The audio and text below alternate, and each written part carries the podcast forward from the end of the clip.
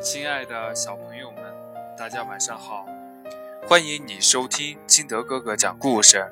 今天呢，金德哥哥给大家讲的故事叫《大大象》。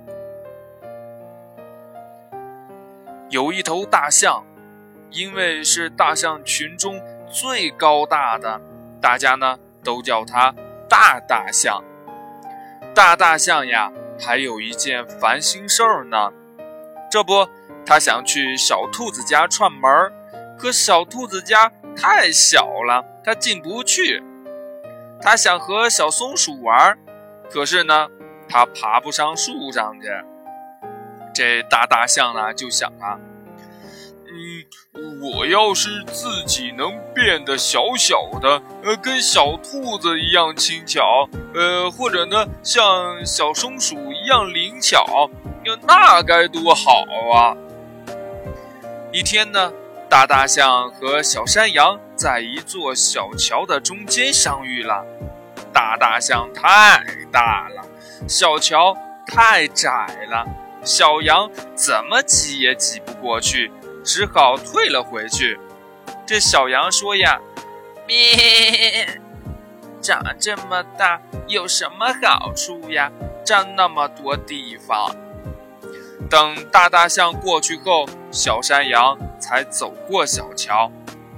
大大象刚慢悠悠地挪动它那又高又大的身体，就听见对面小山羊在咩咩地叫，而且呢，飞快地跑了回来。大象仔细一看，原来是一只大灰狼朝这边追来了。这大大象呢？让过了小山羊后，自己走上了小桥，像一堵墙一样挡住了大灰狼。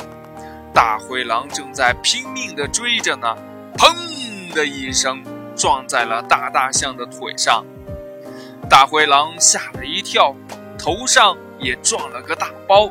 仔细一看呢，原来是一头又高又大的大象拦住了去路。正当大灰狼愣神的时候，大大象用它的鼻子一下子把大灰狼卷了起来。大大象使劲一扔，就把大灰狼扔到了河里。